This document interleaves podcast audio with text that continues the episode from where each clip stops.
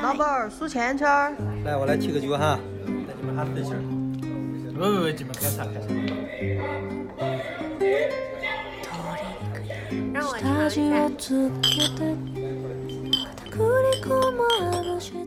大家好，欢迎收听这一期的九言九语，我是主持人叨叨。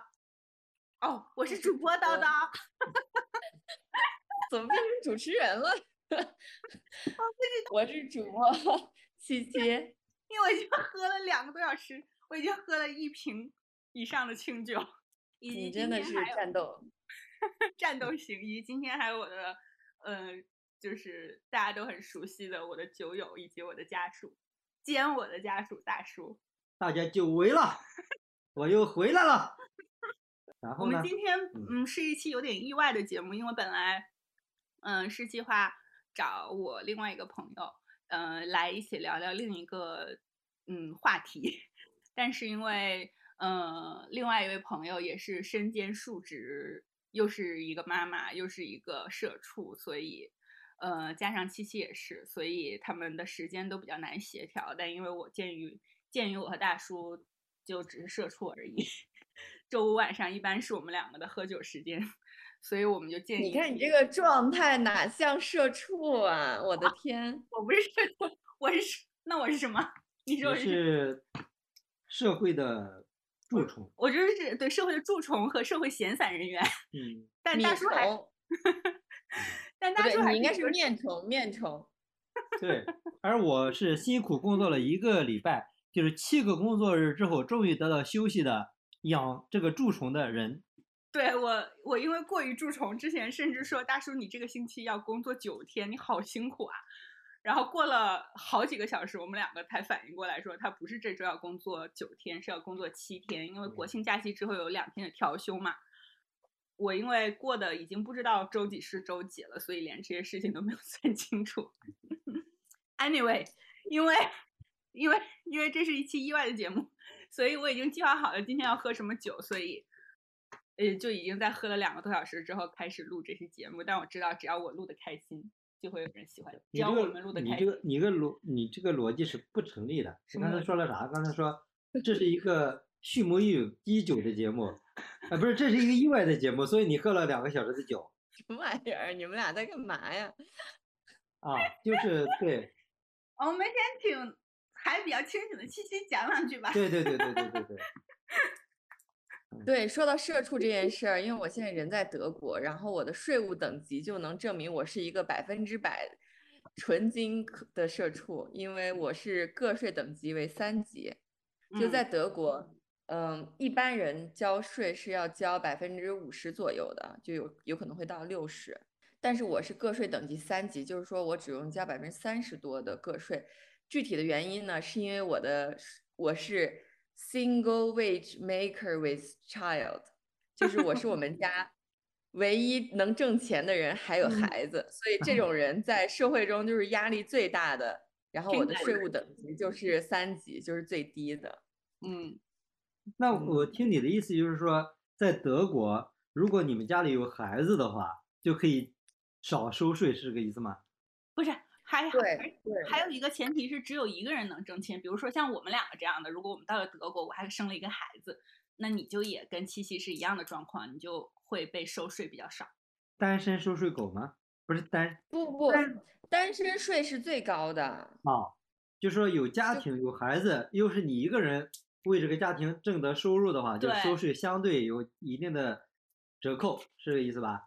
是对对对对对，我记得这个在英国也是这样的，好像我记得我们交什么电费还是交什么的时候，都是单身人士啊，还有交那个 council tax，就都是单身人士的税税率是最高的。对，就是也就是说，你活得越开心，你就要多交税。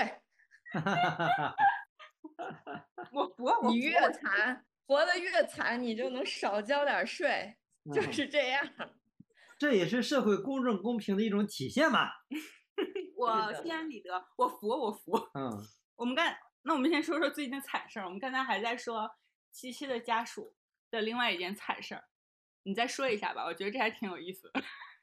哦，对对，就在我们开始录制之前，嗯，就是我的家属呢，他现在人在巴黎，因为他要去法国看大巴黎的梅西，就是他的梦中球星。嗯，结果在他，因为他这个票也很早之前就买好了嘛，像这种热门的球赛，你都要提前去买票，然后就是一个天价的球票，就属于他下单之前要要跟我反复确认的那种，然后只有在这个家里的一家之主点头答应以后才能下单，然后我就想说，嗯，来都来了，就看一下吧，反正梅西也快退役了。他就买了这个票，结果前几天梅西好像受伤了，所以上一场球缺席了。我不确定他这个周末能不能见着他的梦中球星，或者说他只能退而求其次，花天价球票去看姆巴佩。要，我记得姆巴佩他就是一个特别嘚瑟的小伙儿。对。世界杯上你记得吗？我真我们在杭州看世界杯的时候，哦我对他印象太深刻了。还假摔，我真的很讨厌这样的人。嗯，对对对对对对。大叔也非常喜欢梅西，对我非常喜欢。他一直他的梦想之一就是希望西班牙队能如果夺冠。我跟你讲，如果梅西今天没受伤的话，西班牙队，我就会觉得小雨就是我特别羡慕的一个人。但是现在我非常的幸灾乐祸。好过分。对，但其实也可以看一下内马尔吧。我觉得就是内马尔也很厉害啊。对啊。对啊，嗯，对啊，有这个氛围，主要是这个氛围吧。对。但是是生活就是这么的不如意啊，不是说你想看谁谁就在了呀。对。那我想去看 Amy Winehouse，Amy Winehouse 还自杀了呢，就是 你这生活就是有这么多的意外呀。嗯。内马尔比较抓马，我还能有点接受，毕竟人家是南美人嘛。我觉得南美人，我觉得南美的球星就是都很抓马，而且就是那种，就是要很狮子王的那种感觉。我不知道我的。而且他们就是就是比较缺乏自律啊，他们就对对对，哎，我有钱我就要享受啊，或者怎么样的。嗯，可能是我对法国的球星要求太高了。我发现大家对于这种嗯大明星的。嗯，就是不仅要有得到有，不仅要有能力，就要德艺双馨才行。就哪怕是一个球星，他都已经是一个 footballer 了，还要要求他就是不要有绯闻，然后要一夫一妻，要做慈善，要 做一个好人。说到这个，我们之前看看那那是哪届世界杯？是再再上一次是吧？就德国不是再再再上一次是德国夺冠的那那次世界杯。对。因为那次世界杯是我和大叔基本上从头到尾就熬夜起来会炒一盘土豆丝和嘎啦，或者是炒一盘那个海瓜子，就一边嗑东西一边喝啤酒一边看的那一届世界杯，就我们就那一届我们俩看的特别全。然后我其实是一个之前对足球没有什么了解的人，然后但是我也不知道怎么回事，就莫名其妙的我就开始支持德国队，因为我当时。对于一个非常散漫自由的我来说，我觉得德国队就是我的偶像。他们非常自律自强，然后有组织纪律性，每个人都相互团结、相互帮助、相互拉拢，然后他们就在一个很严密的计划之下去完成自己球队制定的计划。我觉得这就是是我当时一个比较理想的状态。然后当时的决赛就是德国对阿根廷，阿根廷嘛，然后。最后一刻，当时也是，嗯，梅西是绝对的那个球星，对吧？对对，就是阿根廷的绝对的球星，所以大叔就显而易见的支持阿根廷。这是我们两个在看球赛的过程中产生最大的分歧，就在加时赛吗？点球应该是补时，嗯，德国的那个叫格策的一个年轻人进了决胜一球，当时的那个瞬间，我们俩我们家就是。阴阳两极，就是我在那边拼命欢呼，大叔就宛如 灵魂被抽走。Don't cry for me, Argentina。受不了了。对，就是他，他在看球赛这件事情上还是有一些浪漫主义的情怀的，我觉得。我觉得梅西就是一个孤胆英雄。对，梅西就应该成为球王，但是他就是差那么一个世界杯。可是，可是。阿根廷的球队其他人就很懒散啊，就很随意啊，他们完全没有组织纪律性，他们完全没有计划性，他们踢能踢出什么球，连教嗯练都不知道，可能那我问你一句，你的人生有计划性吗？你的人生有计划性吗？就是因为我们的人生都没有计划性，对不对？所以我们才欣赏德国队。每个人都是一个 一颗螺丝钉的话，还有自己吗？收一下，收一下，我们这期节目不是在聊足球的。点掉。对我本来是想提一个话题的，就是嗯聊聊最近，嗯，其实就是更新一下近况嘛，可能。然后我们三个人最近一个比较共同的近况就是我们都醉酒了，就不是喝多了，是醉酒了。我是失控吐了，对，嗯失控了，对，喝吐了，都是非常比较少见的那种程度的喝吐了吧？嗯？对，谁先来？嗯，我可以先来，就是我在上一期节目也跟大家讲了慕尼黑啤酒节嘛，但是其实我在节目里也说到，难得其实每一个城市都有自己的啤酒节，就是像慕尼黑附近的什么奥格斯堡呀，像我在斯图加特，我们都有自己的啤酒节。然后我就在前阵子紧张的工作结束之后，跟我们项目组的两个男同事一起去了斯图加特的啤酒节，叫 Watson。然后它那个啤酒节，它不光是有啤酒节，附近还有这种什么各种像我之前说的什么过山车呀，还有那种旋转，就是跟滚筒洗衣机一样的，把你就是乱甩的那种嗯大嗯型游乐设施。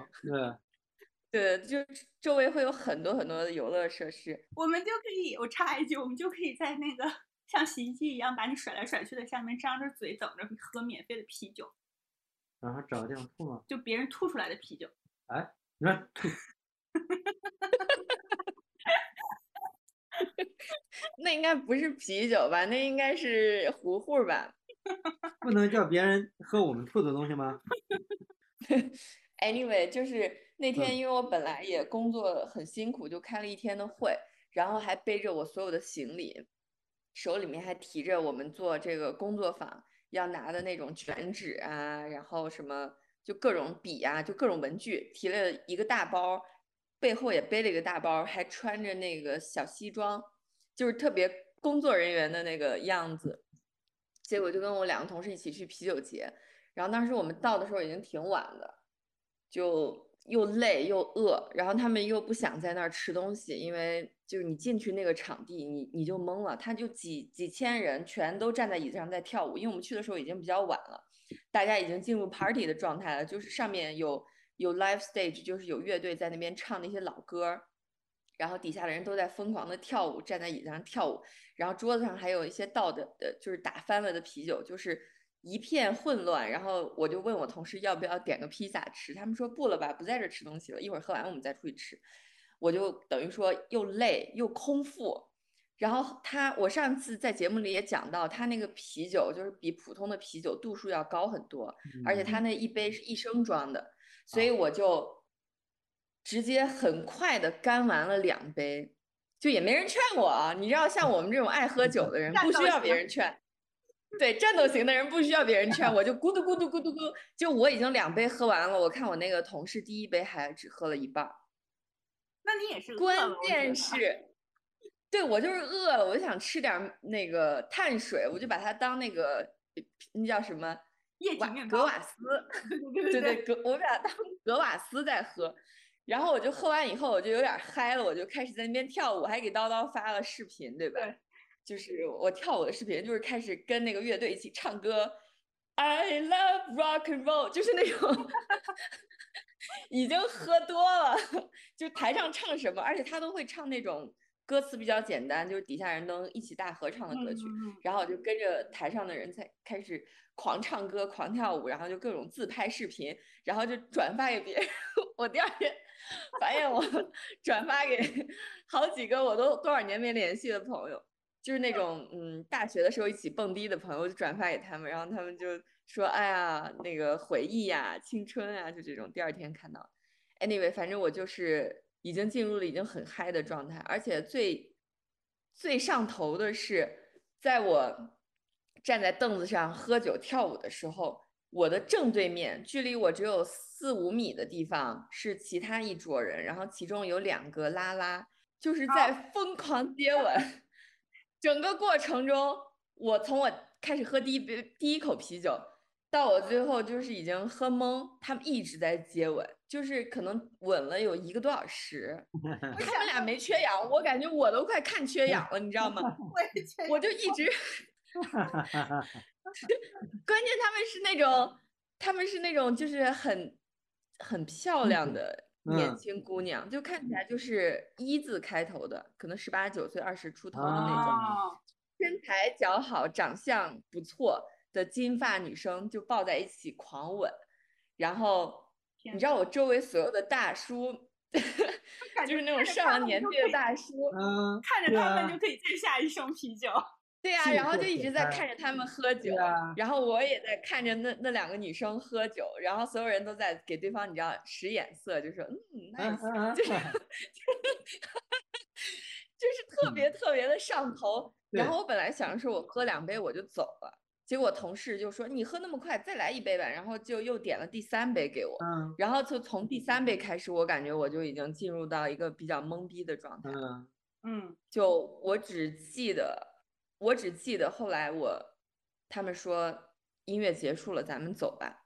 我就只记得我把我的东西检查了一遍，然后发就确认我的电脑还在，然后我们就背包出去了。然后他们就说：“你看这有这么多人，我们三个人都没着落，你要不帮我们就是女生嘛，你有优势，你要不帮我们找个那种三人组的女生，就落单的，你去跟人家搭一下讪，然后让我们也晚上有个着落。”这难度啊太高了吧？对，然后我从那儿开始我就断片儿了，然后再到后来我就记得我在地铁站，然后本来在地铁站的时候还好，因为外面一直有通风的，就是嗯。也、也比较冷，所以你还能稍微清醒一点儿。结果上地铁了以后，因为它所有活动已经结束了嘛，就地铁里面非常的拥挤，然后地铁里面那种白炽灯又是那种冷光灯，就打在你的脸上，然后就地铁有的时候又会拐弯儿，然后又颠簸一下。当时我嗯坐在一个，就是我跟我同事面对面坐，我们俩离得很近，然后我当时我就看着他的脸，然后地铁忽然颠了一下，然后我就喷射型的，你知道喷射型的吐了他一脸一身，我的妈呀，真的可以吗我？真的。我真的特别的社死，我记得我当时就赶紧从包里面拿那个卫生纸出来，我就把一整包卫生纸都弄出来，开始帮他擦，然后又擦他的脸，擦他身上，又擦玻璃，然后我当时就特别想死，然后 然后他就说我们快下车吧，好 so embarrassed，然后我们就立马也不管是哪站了，就赶紧下车，然后下车以后我又呃又吐了好多，我就扶着树。又吐了好多，你想我也没吃东西，我其实吐的就是嗯胃液嗯或者啤嗯酒，对，然后我就记得我吐，整个人已经吐空掉了。嗯，然后他们俩在旁边商量晚上吃什么。你们后来我就地铁又来了嘛，地铁又来了，后面的事儿我真的我都不记得了，我只是记得我在心里默默祈祷，我能记住我们家楼下的密码，因为我们楼下楼下是有个电子锁的。嗯嗯嗯然后后来我只记得我就是下了地铁，然后出了门，又进了门，好像按对了，我听到那个嘟一声门打开的声音，然后我就整个断片儿，再睁眼已经是第二天早上十点。好吧，嗯然后我睁眼以后，我就觉得特别难受，因为你就像我们之前戴过牙套的人，就对于口腔的清洁非常的注重。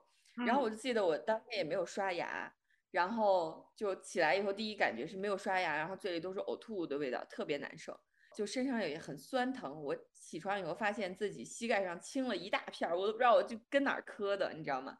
然后我当时第一件事儿就是先冲进那个客厅检查，哦，我的电脑还在，因为这个是最重要的。对，然后出来以后，我就回床上继续躺着了。我就跟我同事发了邮件，说我今天来不了公司了。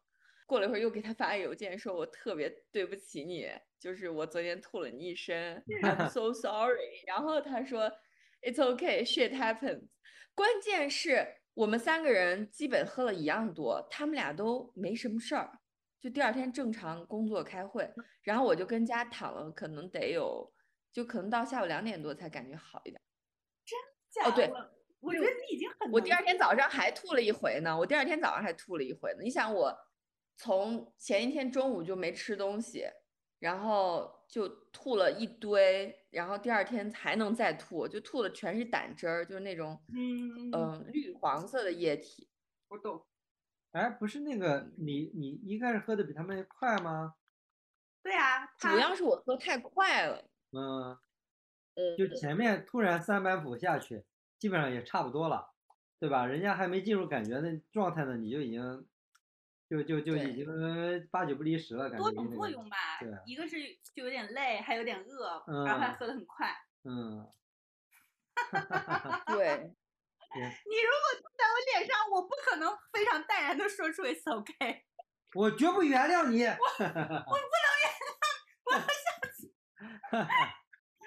不是，关键是如果你是普通的呕吐，就是你顶多吐到自己身上，对吧？对，我那个是喷射性的呕吐，因为我第二天发现我的衣服上没有任何呕吐物。你这个真的非常危险。你这个嗯根据我看的，我在知乎上看的急诊室的故事，就是多半嗯急诊科的医生会认会认为你脑部出现了重大病变，才会出现喷射性呕吐。但是我第二天真的感觉我脑子疼，就是不是头疼，我真的感觉自己的脑子疼。我觉得可能我脑部中的一部分组织已经在那天晚上死掉了。一部分叫理智和节操的东西吗？可能叫尊严。嗯，但是我我跟你讲，从这个方面来讲，就说明说明什么呢？说明一个问题：如果你喝的是我们国内的特别好的白酒的话，你吐过去就没事儿了。第二天早上醒来，胃里也好，这个头脑袋里也好，都不会有感觉的。真的吗？嗯，我没有喝过那么多白酒，反正你要喝特别好的中国白酒的话，它只是当天会吐，第二天就没咱们有。一说一，咱们有一说一，在这种场合拿那个小酒盅喝白酒，它合适吗？所有人都站在凳子上，你嗯，你拿一个那个小小的小白酒，也太 gay 了吧！我的妈呀！那所以啊他们只能说明他们的饮酒文化跟我们相比来讲就太狂野了。我看不不不，你看我们不多我觉得嗯跟他们没关系，是我的问题。是我们 太战斗型了，就因为嗯后来我和七七我们两个复盘了一下，就我们两个就是那种，因为自己本来也喜欢喝酒，只要喝的不是那种掺水的国内的工业啤酒，就是我们两个就是就我们两个在我和七七在一起喝酒的时候，我们也不会跟对方碰杯，嗯，就基本上就是自己喝自己的，也不会跟对方说喝一口或者什么之类的，就完全不需要观察对方的进度，就完全嗯就是自我驱动型。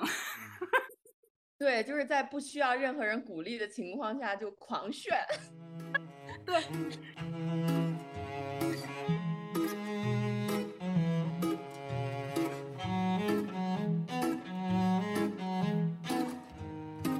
我的我的情况也是类似的情况，因为我我也是十一的时候出去找朋友玩儿，我的状况就是更恶心，因为我七七是什么都没吃，就炫了两两升就算三就升啤酒，对，就炫了三升啤酒。我是在酒前先去吃了成都串儿串儿，我还吃了 现现擀苕皮，然后串串里面还有什么香菜牛肉，呃，什么糖蒜牛肉。还有等等什么豆皮儿，不拉不拉的，就是各种各样的东西，反正就是串串里面会有的东西，大家都懂。好，今天的结论二就是，不是结论二就 是我刚开始讲。没有还没补充一呢。结论一，中国的酒文化源远流长，中国的美酒相对西方的酒来讲，那真的是你怎么了？你不用因为要看二十大了就这么正怎能量？我提升我们这个节目的谢谢你，谢谢，品格。谢谢谢谢大叔。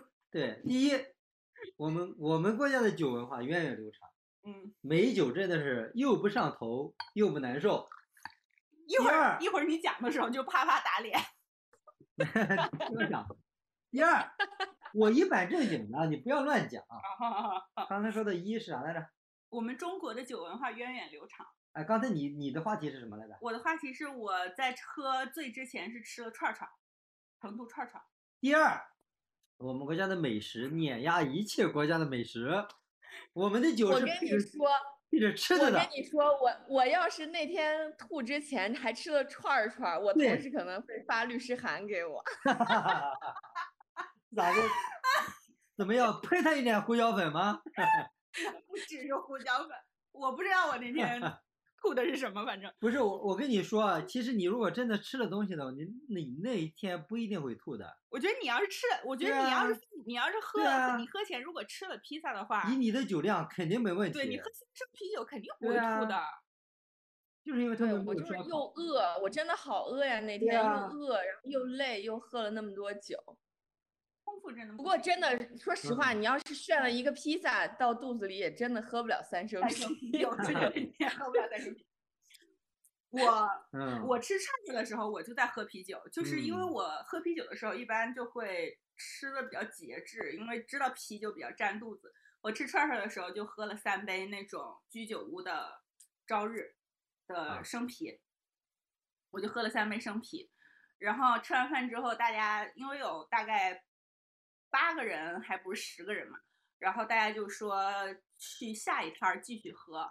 我真的，我后来回想了一下，我三十年出头的人生中，我从来没去过这种灯红酒绿，有人唱歌，然后布灵布灵，然后一杯啤酒七十八块钱的酒吧，就五百毫升的啤酒七十八块钱的酒吧，我真的没有去过这种酒吧。我去过喝酒的地方，所谓喝酒的地方，就指的是我和七七讲过很多的，我们在大理喝的也好，在上海喝的也好，就喝自然酒的，喝精酿的，就是并不会放音乐，也并不会很吵闹，就是大家只是在喝酒的这种酒吧。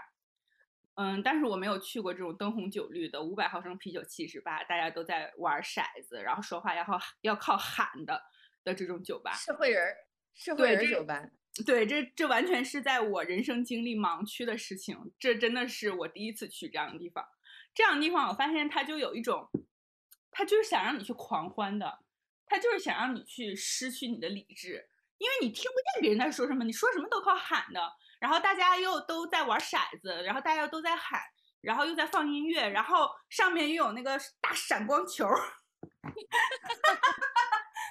就是你的远处有大闪光球在不灵不灵的转。于是我到了那个地方呢，我就先点了一杯五百毫升的啤酒的白啤，就是拿那个龙头打的那种生啤。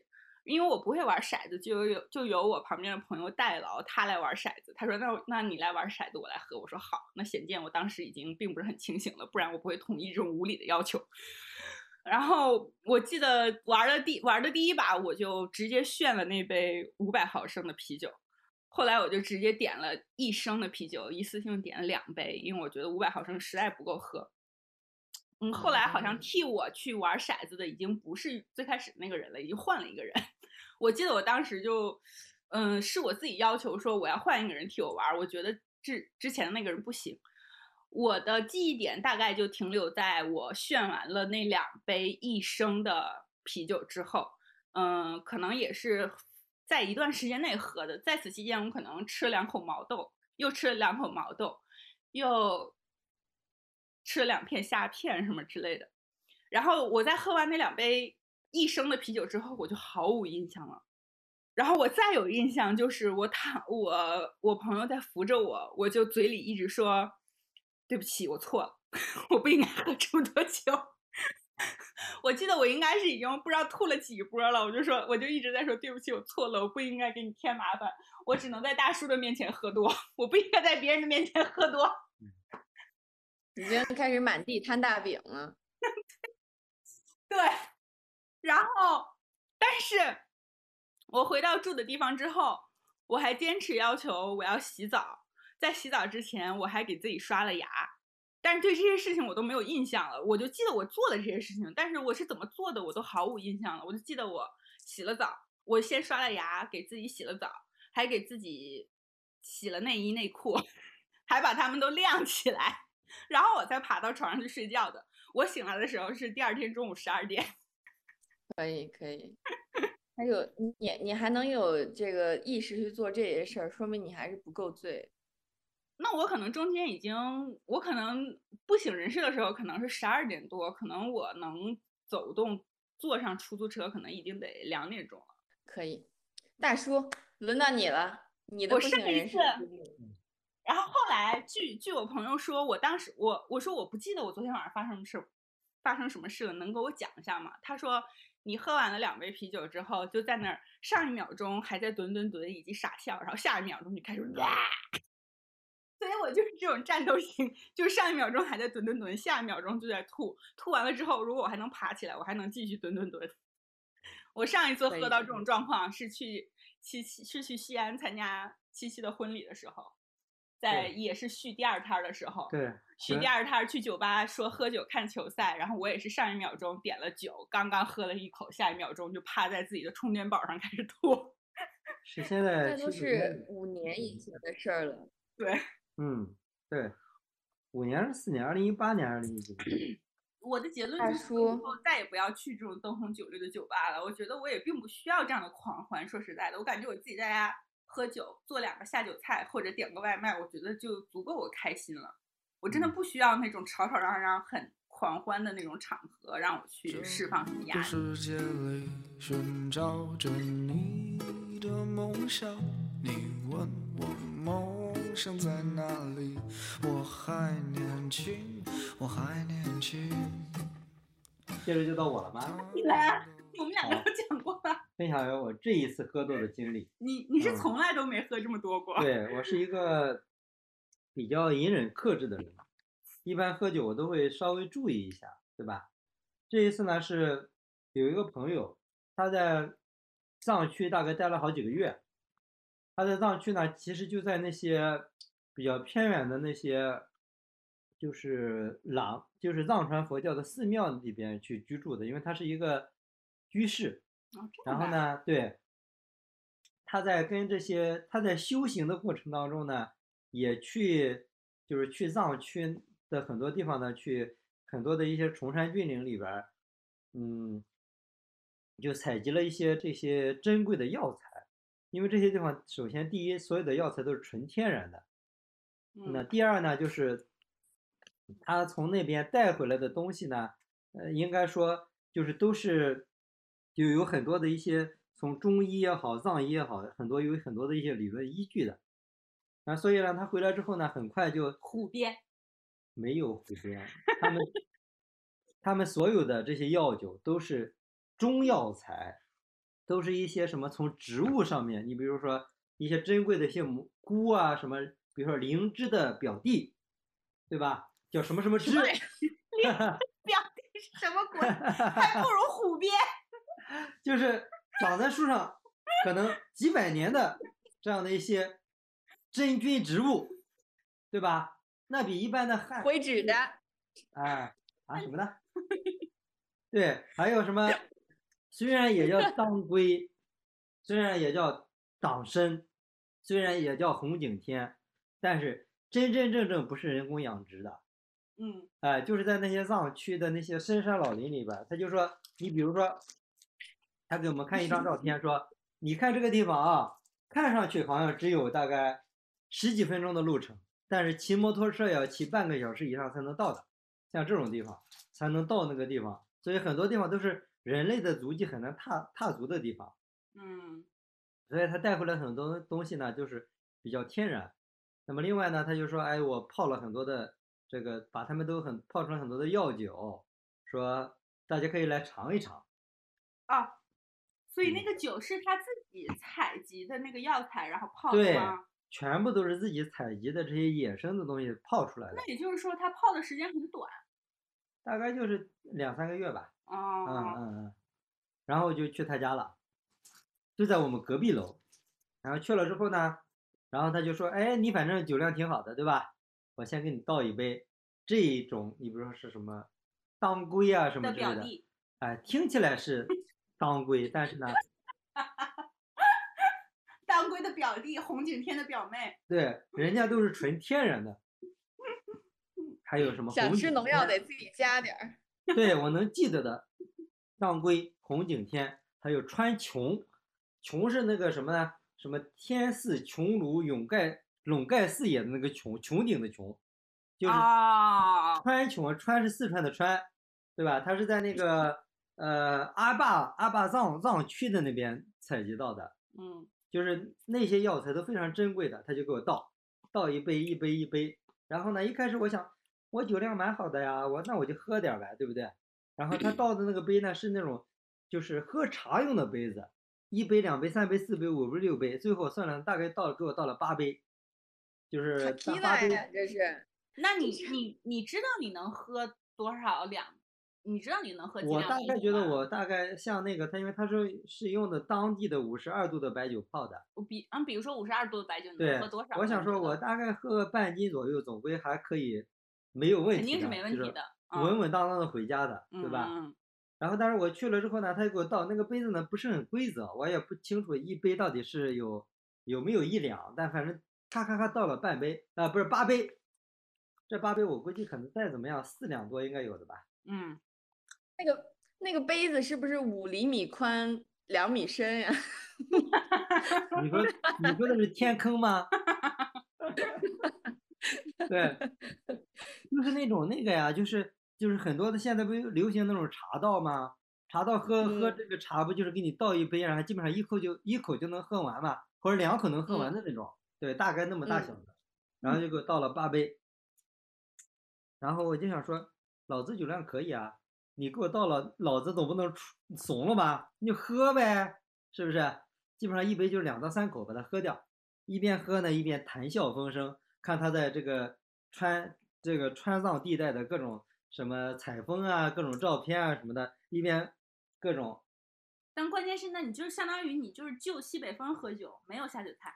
就是他桌子上摆了那种那个来一份的那种小麻花和什么蟹肉棒什么之类的东西。一开始我是很不屑的，我想说这些东西怎么能当下酒菜？对，然后我想说，那我这个酒喝起来还挺顺口的呀，毕竟有一种这 种就是盲目迷信嘛，想说，哎呦，这种药酒果然不错，而且是纯天然的，随便哪个东西都是可能在树上长了几百年的东西啊。我们哎怎么喝了能喝了能升仙吗？还是能壮阳啊？我们当时录那期老头泡酒越喝越有的时候，你不是也在吗？我在吗？我忘记了。在呀。好，对，然后其实我就是一个什么呢？就是特别不愿意 用上海话，不愿意摊别人台的一个人，对吧？那是上海话吧？话是吗？想说上海话是吗？摊别人台就是就是让别人没面子的事情。那上海话普通话吧？摊台啊，摊台，摊台不是上海话吗？啊，哦，对的确不是东北话。就是就是别人把这个事情捧的捧的很高，那我呢就不会说把它贬的很低。对吧？哎，我就喝呀，我一边喝一边赞扬说，哎，这个酒，你看一泡之后，五十二度的酒也很顺口啊，这个一线喉到了下面也很顺畅，嗯，对不对？喝起来就有一种很健康的味道，哎，对，对，每一种酒我喝着喝着，就喝到第五六杯的时候，人就已经开始你觉得自己特别健康，体检就是没有一项是有问题的。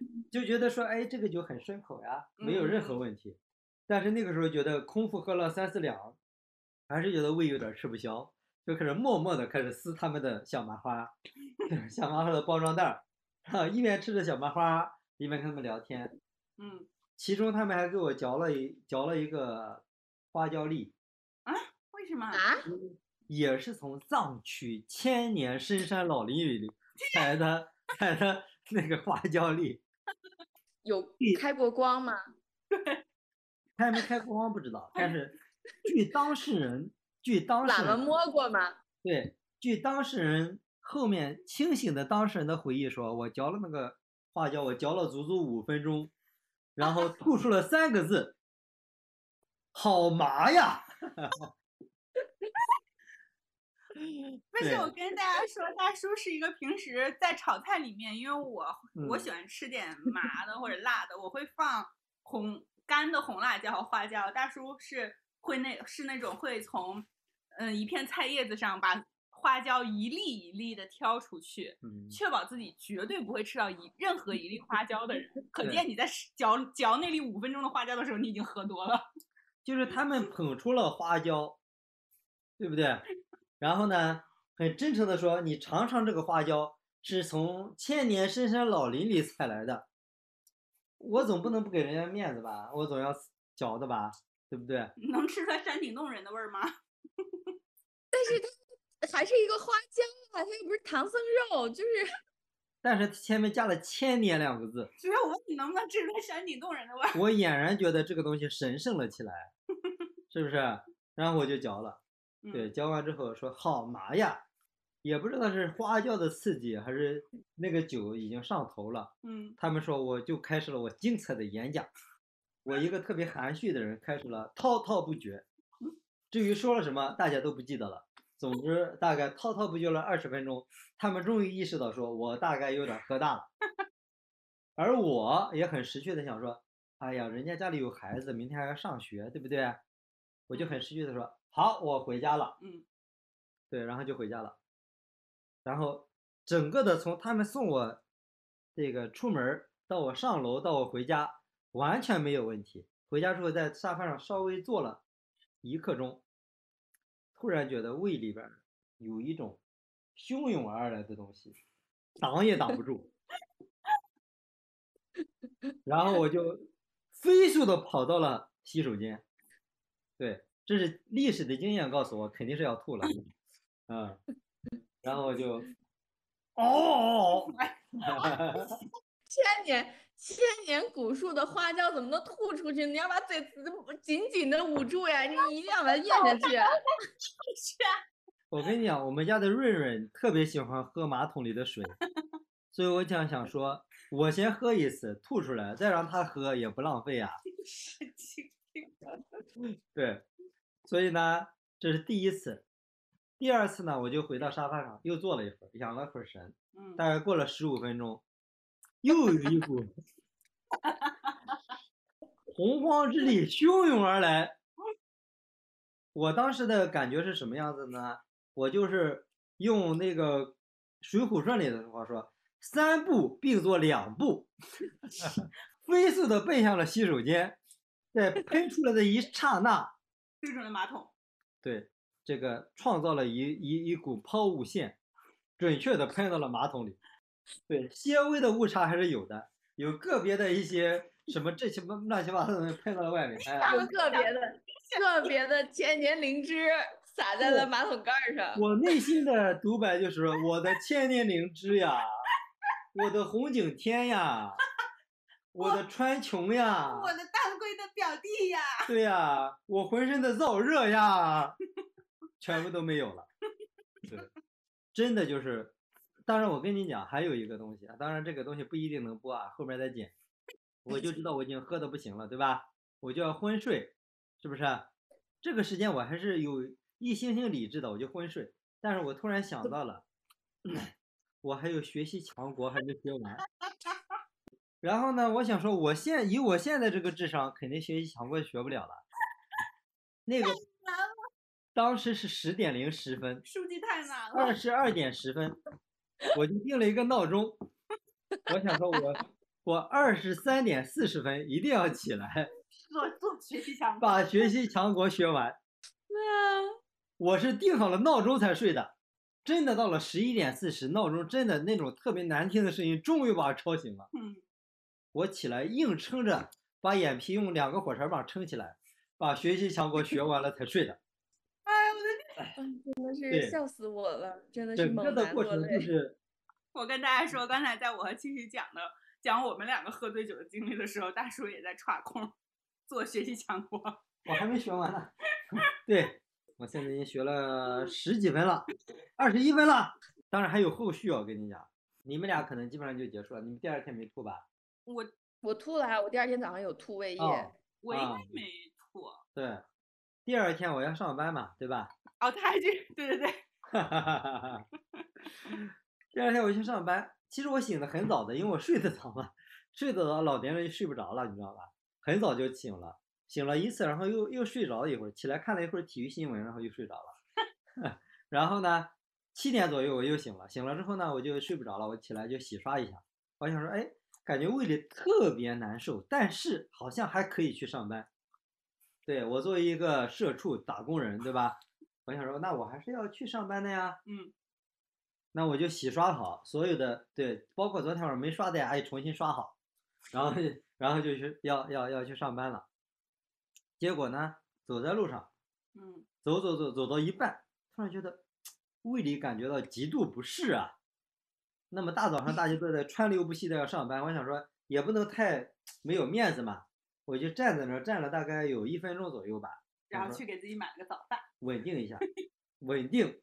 然后本来我们单位是有早餐的嘛，后来他说早餐应该没有小米粥吧？像小米粥这种这种养胃的神物，它肯定没有呀，对吧？然后我就去我就去路过的地方买了一碗小米粥，一一小盒小米粥外带的嘛，然后我就带到带到办公室去了。带到办公室呢，我想说我喝两口小米粥养养胃吧，今天上午总归能过得去吧，稍微养一养。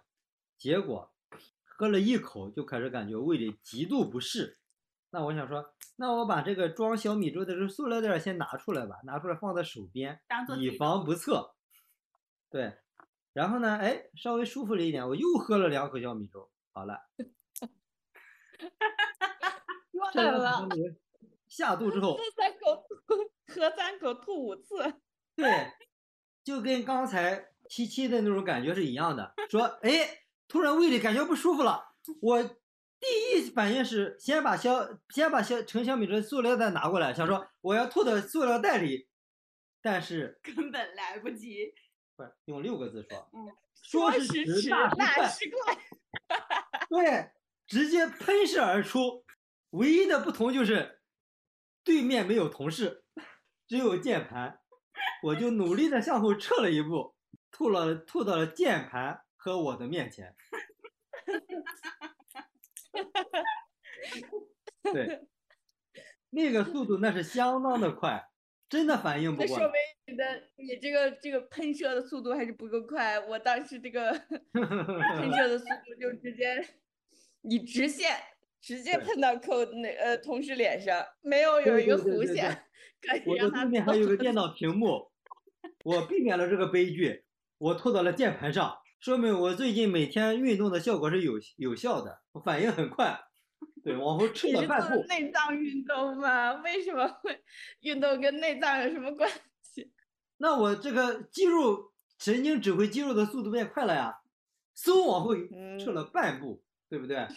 要不然我想这个键盘上喷满了也挺尴尬的，对吧？啊不是屏幕上喷满了也挺尴尬的。你喷了，总之是喷了。那可是粒每一粒都很明显的小米粥啊，一点也没消化。对对，因为什么呢？因为在办公室里我还要自己收拾呀、对吧？不像你们。对我大概用了三十张餐巾纸吧，就像那个桂圆的果粒橙一样，每一粒都是那么的饱满。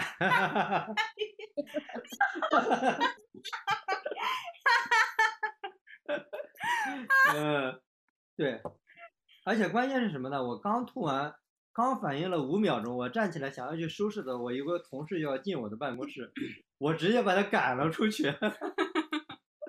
然后我那个同事就一脸懵逼，然后后来说：“张老师，我要不要把你的门给你闭上？”我说：“闭上，闭上，闭上。”这也是你很罕见的经历吧？你几乎没有喝这么多过，对吧？这个画面感真的太强了。因为大叔以前喝多的经历，最多就是在沙发里瘫着跟我说：“啊别碰我，别碰我，别碰我啊。对”然后我只要不碰他，我，我就是要吐，我胃里给我这个信号到我到马桶这个距离是完全够的，就很少有说直接就是哎，只给你半秒钟，你连你你连拿塑料袋的时间都不够。对后来我分析了一下，我觉得就是因为泡的那些药啊，都是什么千年的这，千年的那，就是可能太促进这种法力无边。对 就是法力无边，就是你整个人体的循环都加快了。对，你用理智是封印不了它的，就这个意思，你知道吗？啊，哎，真的，你想我喝了大概至少五种药材泡的酒，也而且就有五两半，对啊大概有半每一种每一种药酒都喝了大概接近一两，你想想，这是一个了不起的成就。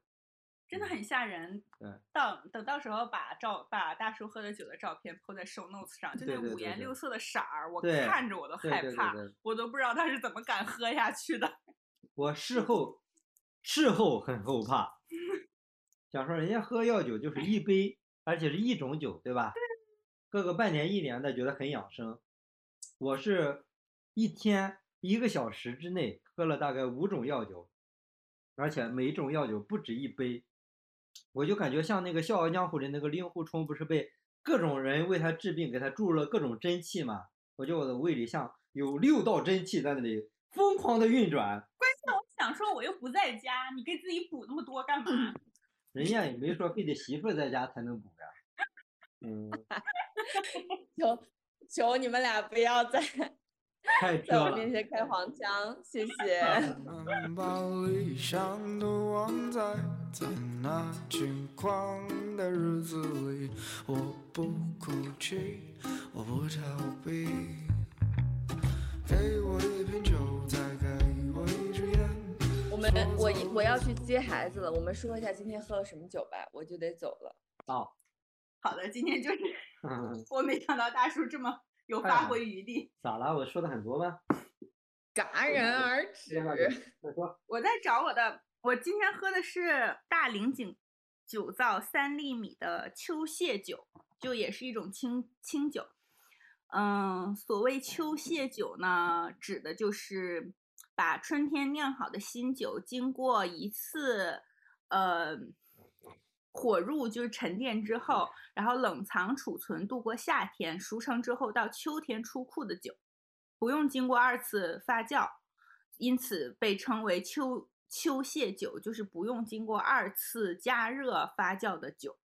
所以说，呃，传统的清酒一般在春天装瓶上市，但是秋蟹酒会刻意经过一段时间的熟成，嗯，然后再让顾客品尝，所以能让酒体的口感更加的圆润温和，所以更适合搭配秋天的食材，也更适合现在，因为在上海其实天气也在逐渐转凉了嘛，就大概在二十度出头的样子，所以我也更想喝一点圆润点的清酒，所以就跟我常喝的卖清酒的酒吧的老板。